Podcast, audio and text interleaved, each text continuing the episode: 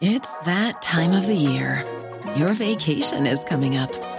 You can already hear the beach waves, feel the warm breeze, relax, and think about work. You really, really want it all to work out while you're away. Monday.com gives you and the team that peace of mind. When all work is on one platform and everyone's in sync, things just flow wherever you are. Tap the banner to go to Monday.com.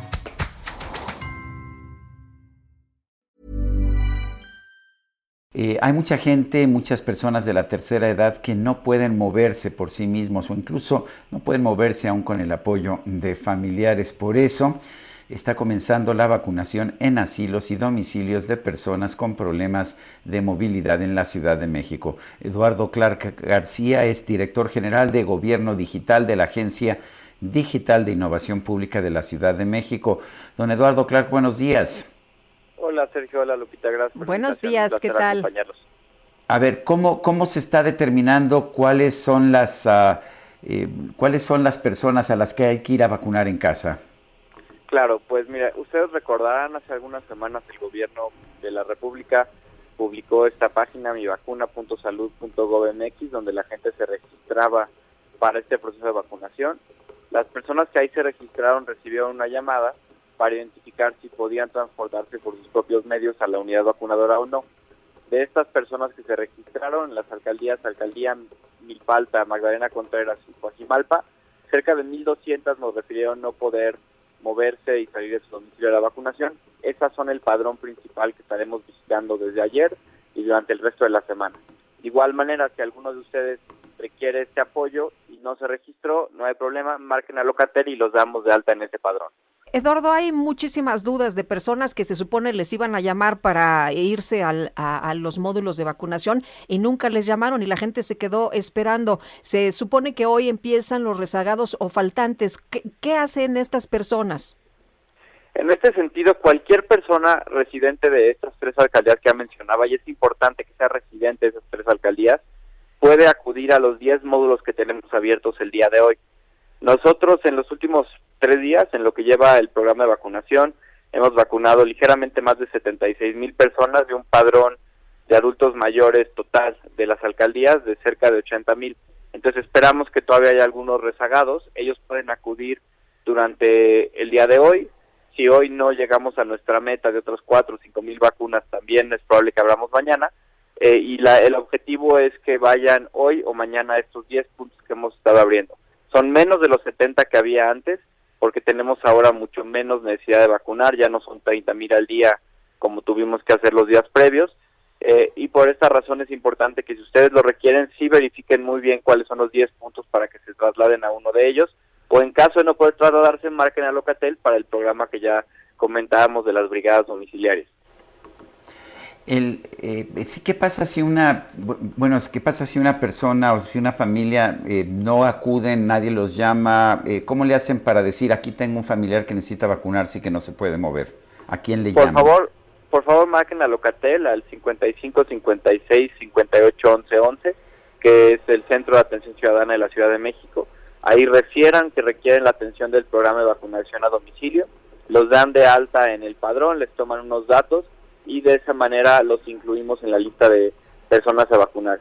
Es importante notar que eh, posterior a darlos de alta se hace una llamada de verificación nada más para entender cuál es la situación del limitante de movilidad. Nosotros no podemos visitar todos los hogares de la ciudad, ojalá pudiéramos hacer a domicilio, entonces hace un pequeño cuestionario para entender si lo que se requiere es verdaderamente ir a domicilio o podemos solventar la necesidad con mandar a alguien del gobierno de la ciudad que transporte a la persona a unidad vacunadora, porque habrá personas que pueden tener problemas de movilidad muy serios, pero que se solventan con el acompañamiento, o personas que de plano no puedan salir de su hogar. Ambos están eh, contemplados en este esquema.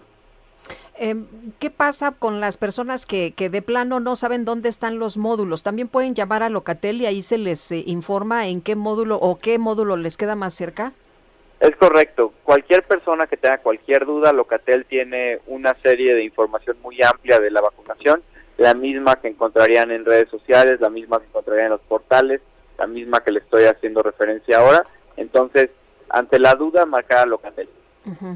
Eh, nos dice una persona que se llama Pedro Torres que si tienen ya la información de qué alcaldías siguen para la vacuna. Todavía no. El objetivo es seguir en las siguientes semanas con una nueva ronda de alcaldías, pero va a depender, y aquí una disculpa, pero depende enteramente del suministro internacional de vacunas.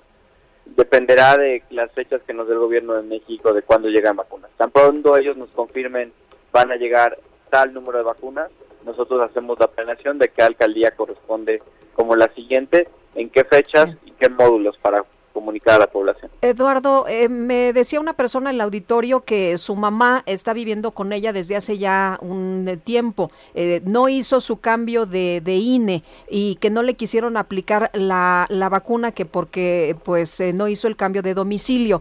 ¿qué, ¿Qué ocurre aquí? Porque nos dicen que no es necesario pues este tema del INE. ¿Sí es necesario, no es necesario? ¿Qué se les dice a las personas para que no se queden inconformes, molestas o, o, o pues orientadas. Claro, mira, les, comento, en esta primera etapa estamos vacunando 80 mil personas, 80 mil adultos mayores de un universo estimado de 1.6 millones de adultos mayores, es decir, es un número relativamente pequeño de vacunas que tenemos disponible. Por esta razón tenemos que ser más estrictos de lo que nos gustaría para que las personas que se vacunen comprueben la residencia en las alcaldías donde estamos iniciando. Originalmente el lunes y el martes el martes por la mañana particularmente, porque en la tarde ya se algunos problemas que ahorita les comento, estábamos siendo relativamente laxos, es decir, llegaba la gente, se les hacía un pequeño cuestionario si no tenían identificación o comprobante de domicilio y se les pasaba a vacunar. Eso lo hicimos bastante bien el lunes y el martes. Desafortunadamente circularon bastantes noticias falsas el martes por la tarde y ayer, que nos hicieron que mucha, mucha gente, especialmente tal vez el, el lugar más álgido fue en la alcaldía de Cojimalpa, llegaran de otras alcaldías, inclusive de otras entidades federativas, demandando la aplicación de la vacuna. Esto nos metió en un problema porque tenemos ahora solo el número de vacunas que necesitamos. Que decían, eh, en concreto decían que había sobrado vacuna y que se podían aplicar en Coajimalpa, ¿no? Eso es falso. Las vacunas no sobran, las tenemos bien calculadas. Que no hubiera fila el martes en la tarde no significaba que esa vacuna no se necesitara para las personas del miércoles. Por esta razón llegó mucha, mucha gente, tuvimos algunos incidentes inclusive de, algunos intentos de personas de forzar la entrada a los centros de unidades vacunadoras y desafortunadamente hoy y ayer vamos a ser muy estrictos en solo vacunar a personas que tengan una identificación que pruebe el domicilio en la alcaldía o un comprobante de domicilio a su nombre. Si ustedes viven en la alcaldía Magdalena Contreras, por ejemplo, pero nunca cambiaron su domicilio en la alcaldía Miguel Hidalgo, pues tendrán que vacunarse cuando le corresponda a la Miguel Hidalgo. Ojalá eh, no hubiéramos tenido que hacer esto, pero está muy limitado el número de vacunas y conforme se vaya eh, regularizando el suministro, vamos a relajar este tipo de restricciones. Es decir, ya que tengamos más vacunas, más unidades vacunadoras, no tenemos que ser tan estrictos en verificar domicilio. Pero en esta primera etapa, 80 mil, es un número muy pequeño, sí tuvimos que ser muy estrictos en este sentido. Nos dice una persona del público, Pedro Torres, que si hay información de qué alcaldías seguirán en la lista para la vacuna. No, todavía no tenemos idea eh, exactamente qué alcaldías van a ser. Les comento cómo vamos a planearlas. De acuerdo al el objetivo del gobierno de la ciudad es vacunar alcaldías completas, no hacer pedazos de alcaldías que es mucho más complejo operar. Entonces, tan pronto cuando que nos digan cuántas vacunas van a llegar, nosotros veríamos qué alcaldías con ese suministro de vacunas podemos cumplir de manera universal. Las siguientes alcaldías, eh, pues lo que queremos es que sea un proceso similar al de estas tres, en donde tenemos muchas unidades vacunadoras y vacunamos en poco tiempo a toda alcaldía. Entonces, de acuerdo a cuántas vacunas nos den, vamos a decidir qué alcaldías podemos cubrir de manera completa con ese suministro. Oye, otra, otra llamada de nuestros amigos, eh, que una persona se registró para vacuna con COVID y luego recibió una llamada de que se registró como persona con discapacidad. Ella dijo que no, que se podía mover por sus propios medios, pero nos comenta que fueron súper insistentes para irla a visitar a su casa. Eh, la persona que llamó hasta se enojó ante la negativa de esta persona que le dijo, oiga, pero, pero ¿para qué gastan recursos del gobierno si yo me puedo ir al módulo? Eh, ¿Qué pasa? En esos casos? ¿Se queda sin vacuna la persona? No, de hecho, ella y cualquier otra persona puede acudir al módulo de vacunación independientemente de haberse registrado en la página del gobierno federal o de haber recibido una llamada o no. con tener 60 años y más y estar registrado y ser domicilio, más tener un domicilio en esas tres alcaldías, pueden acudir al módulo que mejor les convenga sin ninguna necesidad de registro previo. El registro previo nos ayuda, pero no es indispensable. Y justamente te quería preguntar sobre esto, ¿para qué sirvió el registro? El registro previo fue importantísimo para nosotros para poder hacer la planeación de cuántas personas teníamos que vacunar y cómo las distribuíamos en el tiempo y el espacio, para poder suavizar un poco la gente que mandábamos a cada módulo y asegurar que no había colas descomunales en uno y otro estaba vacío. Eh, yo tengo un, un, caso de una persona cercana que es una persona de la tercera edad con problema de discapacidad mental desde que nació. Tiene una credencial de lector vieja, no tiene, no tiene CURP, nunca se ha sacado su CURP, es una persona que no tiene la capacidad para hacerlo. Eh, no tiene comprobante de domicilio, siempre ha vivido en casas de parientes. ¿Qué hace esta persona? ¿Se queda sin vacunar? No, en este sentido la ventaja es que si es vacunación en el hogar, pueden ustedes marcar a Locatel y al ser en un hogar dentro de la alcaldía, pues sabemos que es un residente de la alcaldía. No, esta es una persona que sí se puede mover, sí se puede mover, lo que no tienes cómo ah, comprobar, este, o sea, tiene una credencial de elector de hace muchos años, no tiene CURP, no tiene comprobante de domicilio porque nunca, nunca ha habido un recibo a su nombre. Si tiene una credencial de elector o cualquier tipo de... Aunque sea vieja, aunque esté vencida. Aunque sea vieja, puede estar vencida desde hace 20 años, con que la tenga puede acudir a los módulos. Y de hecho, para personas en condiciones particulares de vulnerabilidad, el caso de la que haces mención creo que es uno que perfectamente cumple esos requisitos, personas que son muy, muy viejas, mayores de 95 años, que no tengan ningún solo documento, hay un protocolo especial, porque tenemos que ser más laxos con este tipo de personas, porque entendemos que la circunstancia en la que viven es diferente a la de la mayoría de nosotros.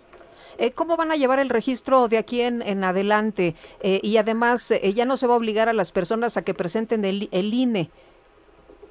Es correcto. El INE que, que tanta que tanto pues, ha generado en redes sociales pues, muchos comentarios es algo que nos facilitaba hacer el padrón de vacunación, pero a partir de la instrucción del día de ayer ya estamos eh, no pidiéndolo de manera obligatoria. Para nosotros lo importante es tener un padrón de vacunación y lo que más nos interesa es tenerla, tener identificados a qué personas vacunamos para que se vacunen en una segunda etapa este primer ejercicio de estos primeros tres días, pues sí nos trajo muchos, muchos, muchos aprendizajes de qué teníamos que hacer para mejorar el proceso y en ese sentido eh, vamos a modificarlo. Oye, nos dicen que, que no es recomendable ir a otra alcaldía a vacunarse porque una misma marca de vacuna debe cubrir una sola alcaldía. Eh, y se debe aplicar eh, la, la, dosis y eso complicaría la, la logística. es correcto. Es correcto, estamos planeando que se vacunen alcaldías completas con la misma marca de vacuna, también para que la población de cada alcaldía sepa qué vacuna le correspondió y así saber si le toca una segunda dosis o no y que esa segunda dosis sea la correspondiente. Esto nos facilita en muchos sentidos la operación del programa. O sea, no puedes ir eh, de una de una alcaldía a otra alcaldía porque entonces corres el riesgo de que sea diferente dosis. Eh, es correcto y también nos facilita a nosotros la planeación hacerlo hacerlo así. También, conforme tengamos ya generalizada la vacuna en la Ciudad de México, esperamos que no falte tanto tiempo para eso, vamos a, permitir ser un poco más laxos. Lo importante es siempre llevar un control, que la gente sepa qué vacuna le correspondió y para nosotros es mucho más fácil hacerlo a nivel alcaldía, porque creo que la gente sabe que si se vacunó en tal alcaldía, pues le tocó la AstraZeneca, o si se vacunó en otra, le toca la otra vacuna. Bueno, pues son las. Eh, eh, yo quiero agradecerle, eh, yo quiero agradecerte, Eduardo Clark, el haber conversado con nosotros. Muchas preguntas, seguramente nos, nos quedan muchas en el tintero, pero gracias y un fuerte abrazo. Gracias por el espacio, estamos a sus órdenes. Cualquier otra pregunta, se la respondemos con muchísimo gusto. Muchas gracias. Ever catch yourself eating the same flavorless dinner three days in a row? Dreaming of something better? Well. HelloFresh is your guilt-free dream come true, baby. It's me, Kiki Palmer. Let's wake up those taste buds with hot, juicy pecan-crusted chicken or garlic butter shrimp scampi. Mm. Hello Fresh. Stop dreaming of all the delicious possibilities and dig in at HelloFresh.com. Let's get this dinner party started.